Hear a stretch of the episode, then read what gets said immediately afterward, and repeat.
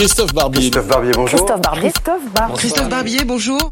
Bonjour Christophe. Bonjour Eric. François de Rugy à peine il a été remplacé très rapidement par Elisabeth Borne. On se souvient de remplacements qui ont duré plus longtemps dans ce gouvernement. Pourquoi une telle rapidité? On pourrait éviter justement la répétition des vacances de pouvoir que nous avions connues lors du départ de Nicolas Hulot.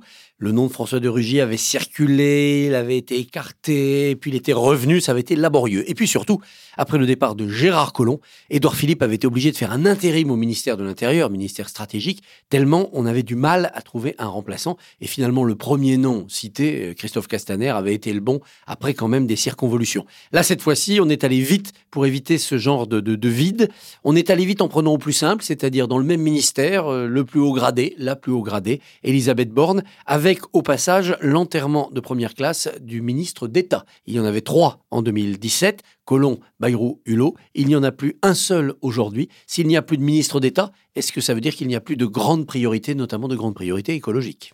Du ministère des Transports au, au ministère de l'écologie, est-ce que Elisabeth Borne est un bon choix?